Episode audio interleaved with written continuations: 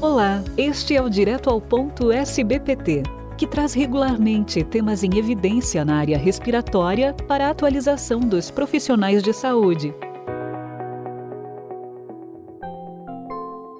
O nosso convidado é o Dr. Ubiratã de Paula Santos. Ele que é médico da Divisão de Pneumologia do Instituto do Coração do Hospital das Clínicas da Faculdade de Medicina da USP, o INCOR, onde é responsável pelo ambulatório de doenças respiratórias ocupacionais e ambientais e de cessação de tabagismo.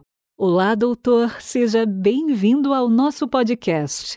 Muito obrigado, agradeço o convite, especialmente ao professor Dr. Bruno Balti, em nome do qual cumprimento toda a diretoria da Sociedade Brasileira de Pneumologia e Fisiologia. E o tema que abordaremos hoje é a asma relacionada ao trabalho. Doutor Ubiratã, o que é a asma relacionada ao trabalho, ou ART? Nós dividimos a asma relacionada ao trabalho em ocupacional e aquela que é agravada ou exacerbada pelo trabalho. Nós chamamos de asma ocupacional, assim denominamos, quando ela é desencadeada por exposição a agentes presentes num determinado ambiente de trabalho, como, por exemplo, a exposição a proteínas de origem vegetais, de vegetais, de animais, a exposição a alguns metais, como cromo, níquel, sais de platina, a exposição a diisocianatos e anidridos, ou a exposição a irritantes, como cloro e amônia. E denominamos a asma agravada ou exacerbada pelo trabalho quando o indivíduo que tem antecedentes prévios de asma, ao se expor a um agente químico determinado, ou a certas condições presentes no trabalho, como frio, exercícios físicos, tem seu quadro agravado ou recidivado, ou seja, era uma árvore que estava quiescente, sem sintomas e volta a se manifestar. E qual é a importância de tratarmos deste tema? São duas as razões principais. Primeiro, porque se estima que 16% dos indivíduos que têm asma com início na vida adulta, elas têm origem na, na exposição ocupacional. E 21% dos indivíduos que já têm asma, que têm seus quadros agravados ou recidivados pelo trabalho, uh, têm alguma exposição que funciona como um gatilho para seu agravamento. E segunda razão é porque identificando os ambientes e agentes associados à incidência ou à piora da doença, pode-se orientar a prevenção de novos casos e o agravamento de pacientes já asmáticos. Com isso, nós podemos evitar o comprometimento que, por vezes, leva à incapacidade do trabalhador em plena atividade produtiva que precisa trabalhar para o seu sustento. E quais são os principais agentes e atividades com risco? São vários, entre eles produtos proteicos e os não proteicos como, por exemplo, a exposição a farinhas, de trigo, por exemplo, a condimentos, o trabalho em biotérios, no processamento de frutos do mar, as poeiras de madeiras, a exposição ao látex, por exemplo, a luva de látex, a aplicação de tintas ou vernizes com uso de revólver ou spray, a manipulação de produtos de limpeza nos domicílios, nos, nos edifícios, cujas exposições podem sensibilizar indivíduos, ou seja, torná-los asmáticos ou agravar quadros de asma pré-existente. Também pode ocorrer quando um trabalhador se expõe a elevadas concentrações de um ou mais agentes irritantes que pode desencadear agudamente a asma. A exemplo do que ocorre na síndrome de disfunção reativa das vias aéreas, que acomete principalmente bombeiros e trabalhadores que atende acidentes onde ocorre, por exemplo, a liberação de produtos químicos, de fumaças, no caso de incêndios, então mesmo acidentes com elevadas exposições que podem ocorrer em ambientes de trabalhos internos. Eu tenho vários pacientes que foram, por exemplo, mexer em produtos químicos e houve uma queda, por exemplo, de um tambor e com o derramamento ele se expôs a alta concentração e dentro de 24 horas ele se manifestou com um quadro de asma que persiste pela vida toda. E, finalmente, doutor, como é possível fazer o diagnóstico de asma ocupacional e de asma agravada ou exacerbada pelo trabalho? Preliminarmente, nós temos que confirmar que o paciente tem asma. Pelos sintomas, sibilância, tosse seca, uh, falta de ar em crises, e comprovar com a avaliação de função pulmonar, onde ele mostra, apresenta um distúrbio ventilatório obstrutivo uh, que, que é reversível com o uso de broncodilatador, por exemplo.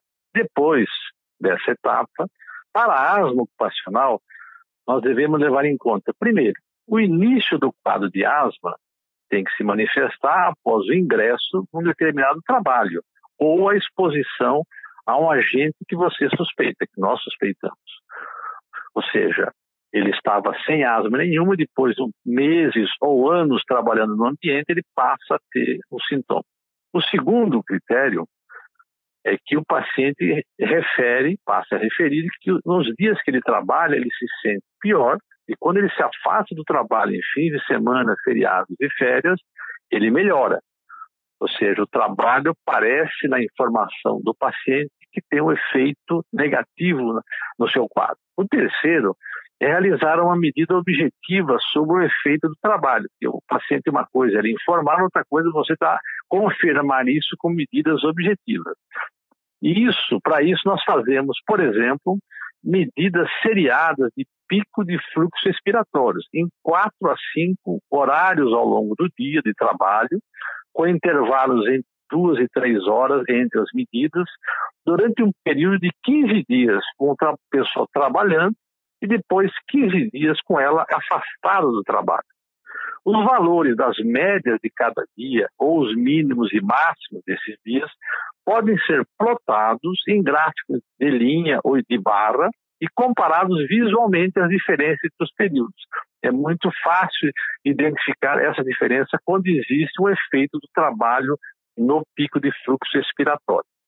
A outra possibilidade, que pode ser complementar ou não às medidas de pico de fluxo respiratório, é fazer um teste de broncoprovocação com metacolina com histamina, com o paciente também trabalhando e depois afastados pelo menos 15 dias ou mais, às vezes a gente faz isso no final das férias, lá, depois, de, depois de 15 ou mais dias sem trabalhar. Para ser considerada positiva esse teste, a dose ou a concentração para provocar uma queda ou uma redução ou uma, de 20% ou mais do volume expiratório forçado no primeiro segundo deve ser maior do dobro no período afastado com relação ao período trabalhando, ou menos da metade na comparação contrária. Ou seja, quando eu afasto o indivíduo do ambiente que deve estar provocando a asma, eu desinflamo minhas vias aéreas e eu preciso de maior concentração do agente broncoprovocador. E se ele for duas vezes maior, obviamente isso fica evidenciado e permite já comprovar o diagnóstico com uma medida objetiva. A outra possibilidade é a realização de teste de broncoprovocação específica com o paciente internado e deve ser feito em cabines onde se inserem doses crescentes e conhecidas do agente suspeito. Entretanto, no mundo, são, existem poucos centros que utilizam esses recursos. Aqui no Brasil, nós não temos praticamente. Em nosso meio, tem sido realizado testes em cabines com produtos não voláteis. Por exemplo, manipulando produtos que ele usa no trabalho, como fazer massa, pão, pizza, a produção de temperos, tem várias marcas comerciais, ou a manipulação de luvas e látex. No caso de exposição à asma ocupacional provocada por exposição a outras concentrações de irritantes durante o trabalho, se o paciente não tiver antecedentes de asma prévia e a, os sintomas ou a, a, função pulmonar estiver alterada por mais de três meses, o diagnóstico por asma por irritante é estabelecido. Para a asma agravada ou exacerbada pelo trabalho, os critérios diagnósticos são os mesmos, mas apenas como o paciente referindo que ele tinha asma prévia, ou na infância, ou mesmo que começou na juventude ou na área adulta. Sendo o fator de o trabalho um fator de piora ou de recidiva de um quadro de asma já diagnosticado anteriormente. As pessoas que estão me ouvindo, se tiverem interesse em maiores detalhes sobre esse tema, pode, sobre o diagnóstico, o manejo, eu recomendo aos interessados um artigo publicado no Jornal Brasileiro de Pneumologia em 2006, volume 32, suplemento 1, nas páginas 27 a 34. Esse artigo tem como autores a doutora Ana Luísa Godoy Fernandes, o doutor Rafael Stelmach e o doutor Eduardo Algran. Muito obrigada pelas importantes informações, doutor Ubiratã. Nós encerramos aqui agradecendo muito a sua participação. Eu que agradeço a vocês, a diretoria da Sociedade Brasileira de Pneumologia, por poder tratar de um tema tão relevante para os pneumologistas e para os clínicos de uma maneira geral. Este foi o Direto ao Ponto, um podcast da SBPT, com o apoio dos laboratórios Axê, Beringer Ingelheim, Glenmark e Vertex, sempre com conhecimentos atualizados para você. Fiquem bem e até a próxima edição.